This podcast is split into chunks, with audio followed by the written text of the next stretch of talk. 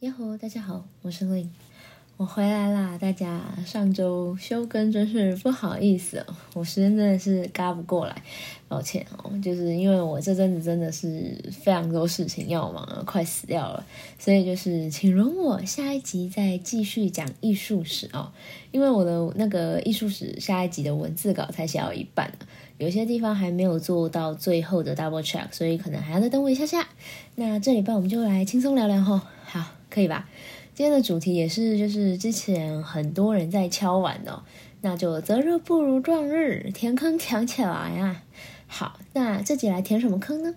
就是我之前在嘉士的实习的经验分享，应该可以这样说吧？经验分享，因为嗯，好像很多人就是也蛮好奇在嘉士的工作是什么个样子啊。虽然我那时候也只是做一届小小的实习生而已啦。但是其实能认识跟参与到一点这种 mega 规模的拍卖公司的内部运作过程，的确也是蛮难得的经验啦。好，那当初呢，我是怎么会去嘉士得实习的呢？这就来前前提要一下好了啦，吼，就是背景故事背景说明。好，就是啊，因为我的硕士是选择在纽约嘉士的艺术学院念的，就是 Christie's Education。对，没错，嘉士德他有自己的学校，苏富比也有吼。那他们都是有开设硕士课程、硕士班的，是认真的那种正规的硕士课程哦。苏富比的话，我不是很清楚啦，但是嘉士德的话，全部的学程是十五个月，那当然也是要包含要写论文这样子。那论文之前会有三个 term，所以因为就是说，人家可能一年多两年的。呃，课程我们会压在三个 turn 里面结束，所以我们的课程是被压得非常的紧哦，就是蛮可怕的。一个礼拜有四天都要从早上上课到下午，剩下三天有一天就可能会是一些参访行程啊、field trip 之类的东西。那剩下最后两天的 weekend 就是无止境的念书跟写 A Z。然后呃，准备考试啊之类的，所以那时候很多人说：“哎，你到纽约，然后玩的怎么样啊？”我说：“根本没时间玩，好不好？纽约根本没出门，我就是学校跟家里那个点到点，就是两点一线。那毕业门槛啦，嗯，除了就是欧趴还有论文之外呢，还有另外一个就是要完成四个月的实习哦。以上条件都 all clear 之后呢，就是可以准时毕业这样。总之就还蛮逼人的啦。那回想起来，就是 当时呢，一边实习一边那个改论文啊，写论文，真是蛮要命的。那因为需要实习的关系，所以呢，我那时候就决定去嘉士得拍卖实习。虽然呢，就是我们学校其实没有规定我们一定要去嘉士得拍卖实习啦，也是可以自己去外面找。但是，哎，你们想想，这么难得的机会，怎么可以不去呢？对不对？但是呢，就是我们虽然啊。就是我先说哈，就是我们虽然是嘉士的旗下的学校，但是我们申请实习还是需要经过那些一样的正规面试的。我们唯一比较有优势的地方呢，是可以比其他学校的申请学生呃优先申请这样子。那学校顾问就是我们那个呃就业顾问还有实习顾问，就会先请你挑你三个志愿的部门，就是有开放给实习生的部门选三个。然后呢，我们的顾问就会帮你看过你的申请信啊，还有 resume 那些的，最后就帮你挑一个你胜算比较大的，或是你比较适合，他觉得你比较适合的，然后帮你把你的履历丢给他们，这样子让他们去选。那之后的面试呢，当然就是各凭本事了嘛。如果他要找你去面试，那你就去面试这样子，然后看他最后会不会选你。那如果第一次不幸没中的话，嗯，你可以去挑剩下的部门，如果还有一些优先名额的话，你可以去捡这样子。就反正就总之还是有第二次机会啦。我还记得那时候有一天，我就是我到学校，然后就是一进教室就看到，哎，那边怎么那么热闹？哎，就结果是有个同学在那边哭哦，因为他第一轮没有中，我就很伤心。然后我想，嗯，发生什么事？OK，anyways，然后他第二轮有中了。好，总之呢，嗯，我那时候第一轮就中了。那我当时就是为了要增加这个中奖几率呢，我非常直接的就选了亚洲艺术部门，就是里面的其中三个部门。那最后学校是帮我把履历丢给了书画部，那我也就顺利通过面试了嘛。然后就收到信，然后要我八月二十那天去报道，这样子。哇塞，我竟然还记得报道日期。好，没事。好，anyways。哦，对了，然后家事的实习是有薪水的，不是那种就是一般常常看到的那种可怜的要靠着你的热血去劳动的 no pay intern。但是呢，但是但是有个但是就是，我们 Christie's Education 是例外哦，因为呢，我们的实习是含在学程里的。然后呢，我猜呢，还有再加上，因为我们有那个优先权的关系，所以我们不仅 no paid 没有薪水拿，我们还要付学费呢。对，就是我们那四个月基本上虽然不会到学校。因为因为课程都结束了，我们顶多只是回去跟教授讨论论文。那但是最后这几个月呢，我们还是有学费，有有要收费这样子。等于就是我们自己常常私下同学在那边聊天的时候，在那边开玩笑说：“哎，我们是付钱去工作耶，真是超酷的。”好，那人家是那个为了五斗米折腰，我们是为了三学分折腰。好，总之呢，嗯，我就开始在书画部门实习了。吼，那书画部门只有一个实习生的名额，那我就是那个唯一的实习生。但我们隔壁的古董工艺品部门啊，就是 Chinese Works of Art 那个部门，实习人数就还蛮多，大概有四个吧，我记得。但是我们部门只有我一个的好处就是，我能参与的事情就比他们多很多。那具体到时当时我在这实习的四个月里做过什么，我现在就来一一跟大家分享分享吼。顺便介绍一下佳士得那个纽约办公室内部是个什么样的构造，因为很多人也很好奇。好，那先回到我上班的第一天。我第一天进去呢，因为部门专家跟主管们那时候都忙到我们灾难吼，完全没空理我。因为那时候球拍快到了，所以当天我们就是互相点个头、打个招呼而已哦。因为那时候是开那个秋拍前一个月了，所以他们真的是忙到被鬼抓走连派工作给我都没有空。所以呢，实习的第一天呢，我只能一直去烦我那时候的实习生前辈，因为他剩下几天这样子，有跟我 overlap 一点点，所以我就是趁他实习结束的前几天，这几天请他把一些我需要、必要知道的事情都告诉我，都 pass 给我。那当天呢，第一天我首要的任务当然就是要赶快先熟悉环境嘛，对不对？因为大家知道嘛，纽约佳士得除了四楼啊、五楼啊。中间还有一个神秘的四点五楼，诶，我那时候整个就是傻爆眼，想说，我靠，这什么设计概念啊？哈，这样子，这这个神秘的楼层啊，到底是什么？其实呢，这个四点五楼就是最闪亮亮的战后的部门哦，就是 Post War and Contemporary 他们。就是你现在看那些什么 Busky 啊，什么 Andy Warhol 的那些作品，都是这个部门在拍的。他们连实习生都有一个专门的区域呢，工作区这样子。虽然很赞啦，但是在 Post War 实习其实也是最累、哦压力最大的。因为我有四个同学在那边实习，所以我常听他们说，都他们都加班到很晚啊，很累这样子，很可怜。哦，还有那个那个四点五楼那边，还有一些高级主管们的办公室，就是 Chairmans 他们的办公室都在那里。好，然后据我所知呢，他们的茶水间应该也是最大最美的吼，因为我每次经过，会觉得哇靠，也太高级了，就是很很 fancy 耶这样子。好，对啊，当然我们亚洲部门的也不错啦，我们之后那个茶水间重新改装过后，也是很蛮蛮高级，蛮美的，很好用的。然后呢，嗯，佳士得纽约的办公室跟拍卖场还有那个展览空间是分开的，就是办公室是办公室，在四五楼这样子，然后拍卖场跟那个展览空间是一起的，然后在一楼的部分，一楼有一整区都是，但是都还是在同栋大楼，在洛克菲勒中心那边。那内部其实都有专用的电梯，还有通道可以互通可以到，但其实就是一个路途遥遥吼，因为比如说像我啊。从那个书画部要到拍场，如果我走那个内部路线的话，就要走个差不多快五分钟到十分钟这么夸张，看脚程。然后途中就是要经过非常多其他的部门，然后各种楼梯啊、电梯啊，然后要一直逼逼，一直进出那些门这样子。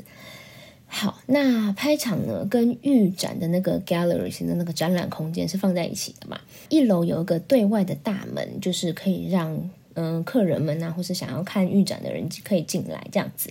展览空间呢，总共有三层楼。嗯，除了有很多的 galleries，就是那个展览空间之外，还会有一些其他的，像是鉴定的会谈室啊什么的，一大堆的空间。那仓库的话，就是在地下室。总之呢。嗯，这对我这种路痴重症末期的人来说呢，根本就是一个巨型迷宫，真的很可怕。我一直常常就是很 c o n f u s e 我到底要往哪里走？我真的是超崩溃的。好，总之我非常努力的记住了，然后熟悉了地形之后呢，就要开始工作了嘛，对不对？我第一个工作是什么呢？就是要帮忙校稿，哈，拍卖图录的校稿工作。因为那时候我刚刚不是说快求拍了嘛，所以那时候就是如火如荼的准备要印图录的时候。那大家如果听嗯我的第二集就知道哈，图录里面写了非常多的资料。那书画的部分呢，还会写上有什么像是前印啊，或者是试题呀，是去写什么啊之类的，那些都会写在 c a l a 上面。所以就是资料非常的多，非常的杂，非常的细，所以校稿就是要校很多次。那就是我们也会负责帮忙校稿。我记得那时候那一次拍屏总共好像一百一十线左右吧，反正就是看到眼花了。好，那再来呢？呃，其他的工作就是，比如说像是要支援我们部门的专家，就帮他们跑腿嘛，对不对？实习生就是跑腿，然后去一些部门拿东西呀。但这些都还好啦。其实最累的，大家知道什么吗？最累的是拍 condition report 的照片。condition report 是什么？就是我之前说过那个作品状况报告书，吼，就是让不能亲自到预展看拍品的人，可以知道拍品的物理状况的一个东西。那因为呢，我当时要去拍 condition report 的关系，就是拍那些照片，所以我就会变成非常长，需要一直从办公室跑到仓库去拍照的状况，那就会变成很高频率去跟作品接触喽。那我在这之前呢，其实我从来没有碰过卷轴类的作品，非常的陌生。我一开始真的超级不会 handle 他们，就是一个非非常的就是手忙脚乱，然后很很笨拙这样子。但是呢，在因为就是我大量拍 condition report 的关系哦，我挂卷轴跟收卷轴的速度在一个礼拜之内变得飞快，莫名的技能又增加了一项。这样子，我主管那时候有某一次就是看到我在收卷轴跟挂卷轴的时候，还说他说：“Oh wow, you are better than me now。”就是 practice makes perfect, right？这样我就哦，对啊，好，谢谢。那还有一些杂事啦，就是也就是我们要做的，比如说还有什么。呃，寄快递啊，然后去其他部门送东西、拿东西，就刚刚讲的。还有有时候会需要回一些简单的 email，或是帮忙接个电话。然后还有要做拍品的资讯的一些表格啊、整理啊之类的。然后还有拍品图片的同整，然后部门图书馆的书籍跟图录的整理。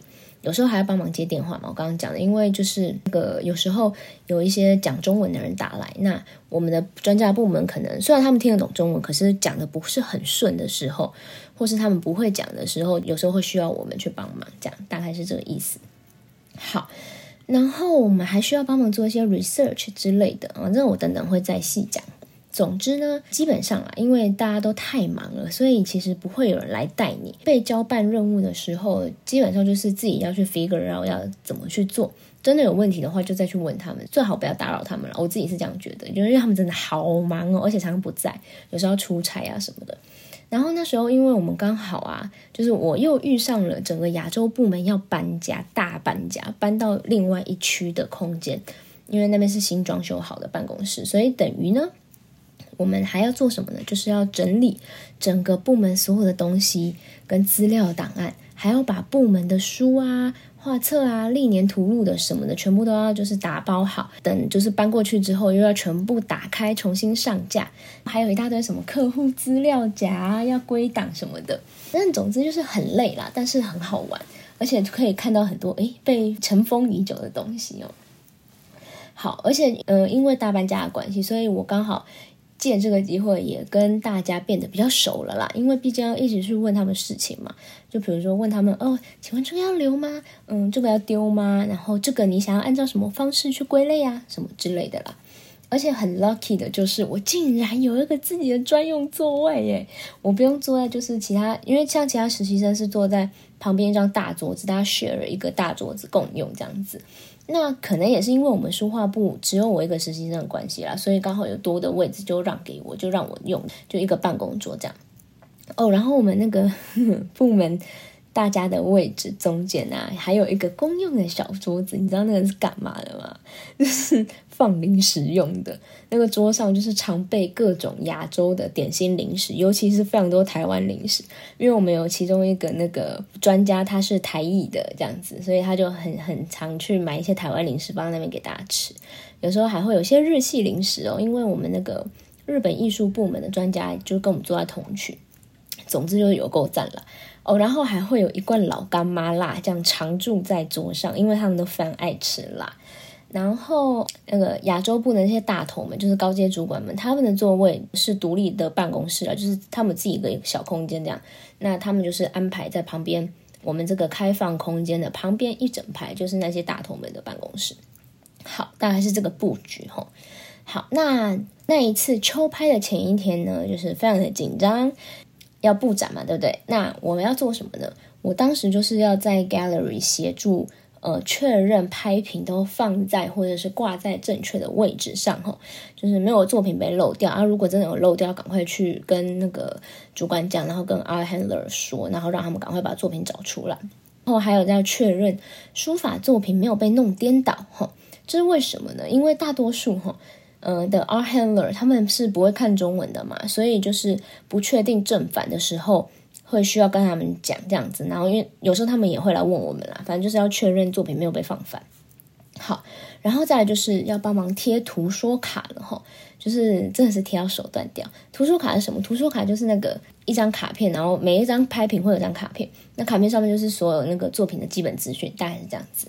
好。还有那个估价，就是 estimate 的那个价格也会写在上面。好，那当当时我就是要负责去贴那些卡片。然后呢，好险好险，我当时已经对每件作品其实都蛮熟了，因为多亏之前校稿的部分，所以我贴图书卡那个对应去那些作品，其实蛮快就都找到作品是谁了，这样。那又再多亏了我画廊工作的经验，所以呢，当时把卡片定位上墙也还蛮顺利的，刚好就掐在布展呃结束时间的前半小时就把它弄完这样。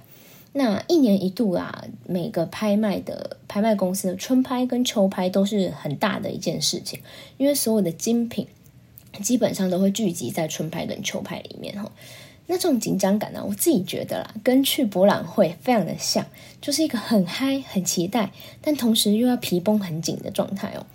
拍卖呢，那一天早上大家就是一定会提早到嘛，然后做一些最后准备。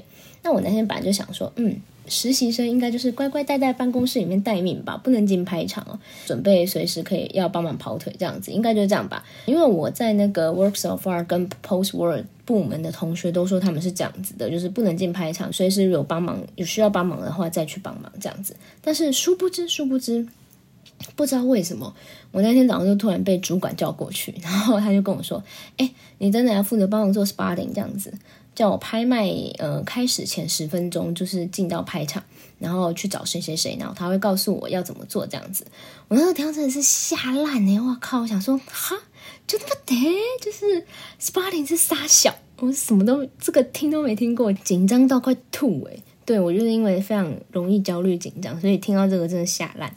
但反正呢，也只能硬着头皮上了嘛，对吧？所以到底 spotting 是什么呢？其实就是要去记录所有竞标过程的一个工作哦，因为嗯，拍卖竞标的人呐，他不会是只有在会场举牌的人而已哦，还会有透过电话的竞标或是透过网络竞标的人。所以呢，我 spotting 要做的呢，就是记录每件拍品的竞标过程跟所有竞标出现过的价格哦。就假如啦，我们先举例说个情境好了，比如说 A 拍品刚好有甲、乙、丙、丁四个人在竞标。好，那嗯，甲跟乙，我们就假设他是现场举牌的人，丙呢就是透过电话竞标的，丁是透过网络的哈。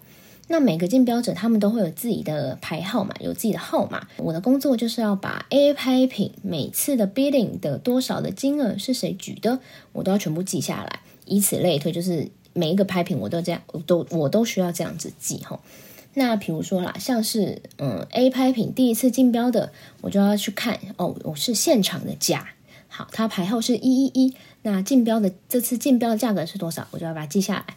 好，那变成哦，第二次还有人竞标了，那这个人呢是网路的丁，他牌号是二二二，那价格是多少，我就要写下来。第三次哦，又是那个一一一，那这次价格是多少，写下来。第四次诶，变成一个另外一个人现场的乙。它牌号是一二三啊，价格是多少？写下来。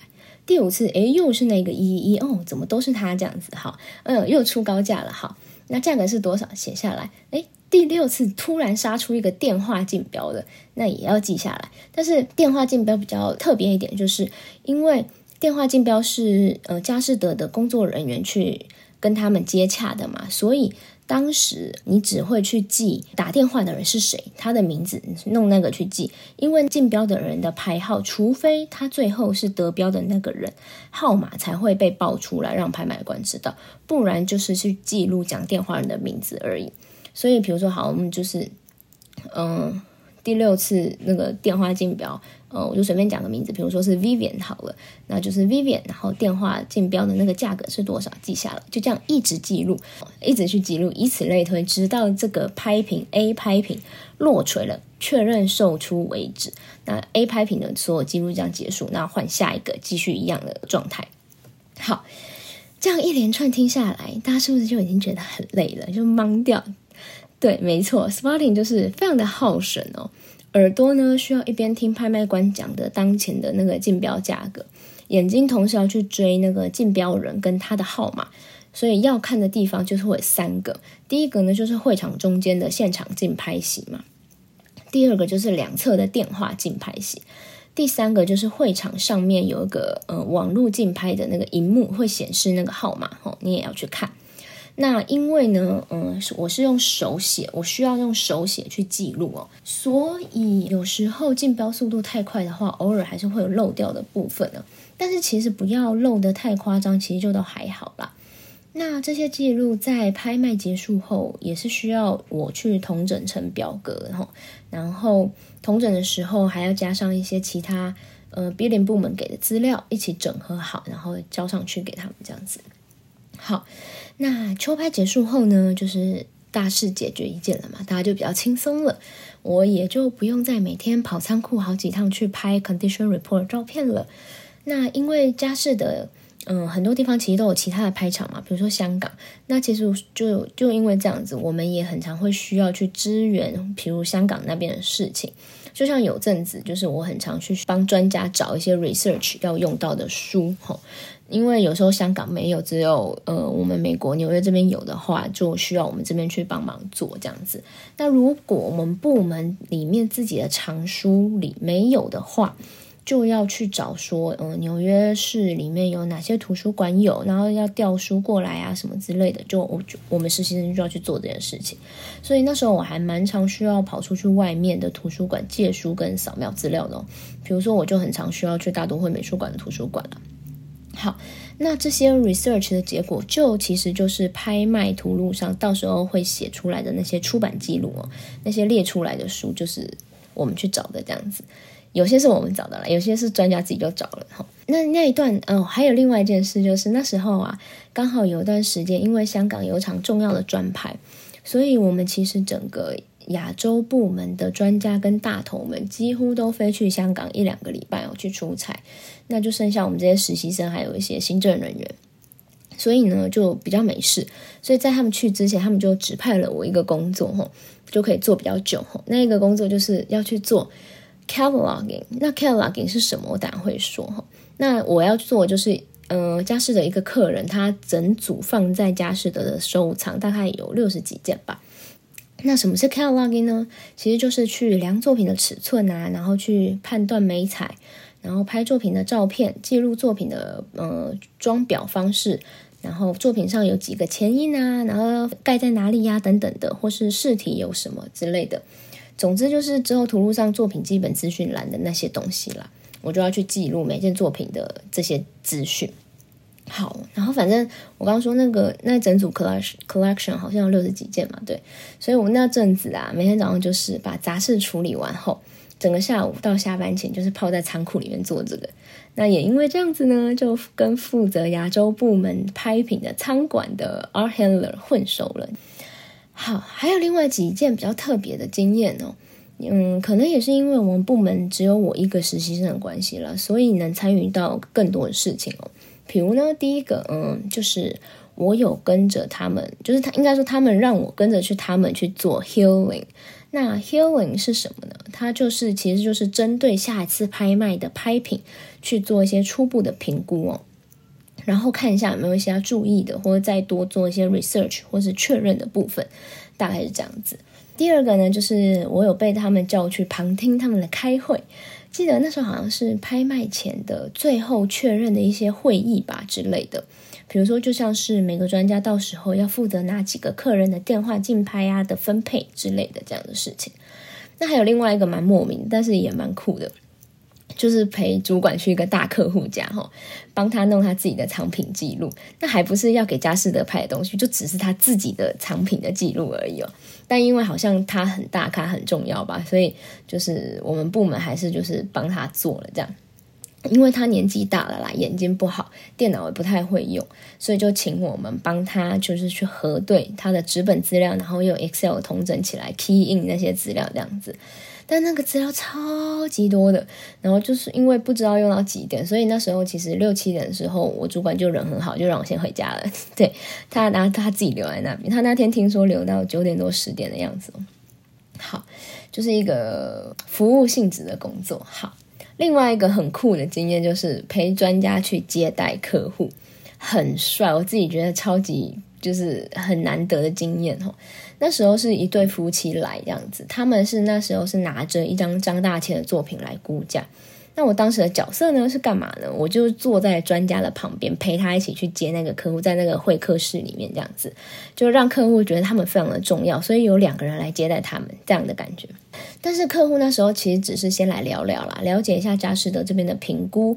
跟一些委托的详细资讯是什么样子，但是其实没有还没有决定要委托给我们，还是说他们要去苏富比，还没有决定。那因为那天呢，就是我们的专家其实他重感冒了，所以他是应承早上应承来的，所以他下午就是得回家休养看医生，所以他就把后续交代给我，就是让我去帮他处理哦，造就了我这个难得的经验。当时就是。嗯，他告诉我说，如果这对夫妻最后决定要回来佳士得委托给佳士得拍卖的话呢，嗯，我就要负责去接待他们，完成最后的那些书面合约的程序啊，还有接收作品送到仓库入仓这样子的工作。那之后他们的确也回来，所以我就是负责做这些接待，然后就是签签订那些合约，然后把作品送到仓库这样子。好啦。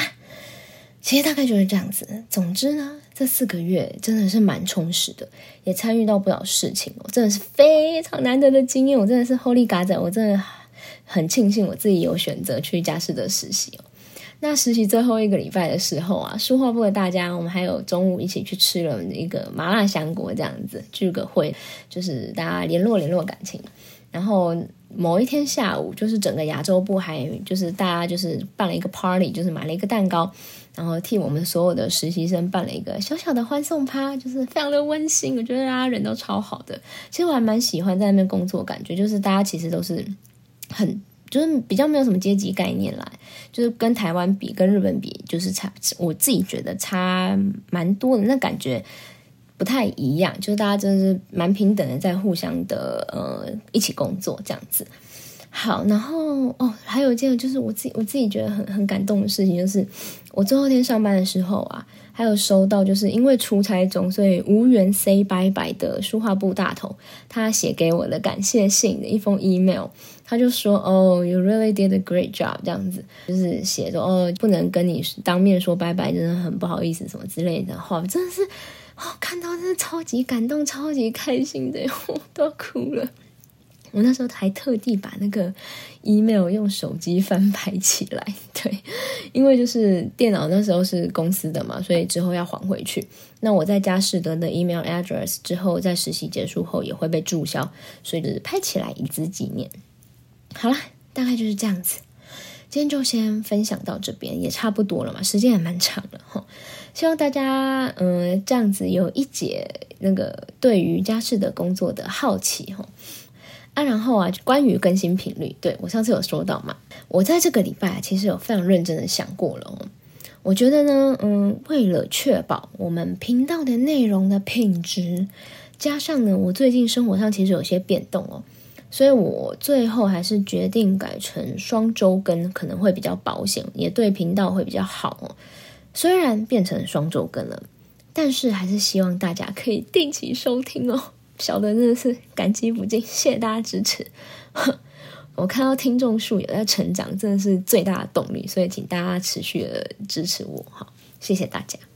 好啦，那今天就先到这啦，谢谢你们的收听，我们就下集下次再见喽，拜拜。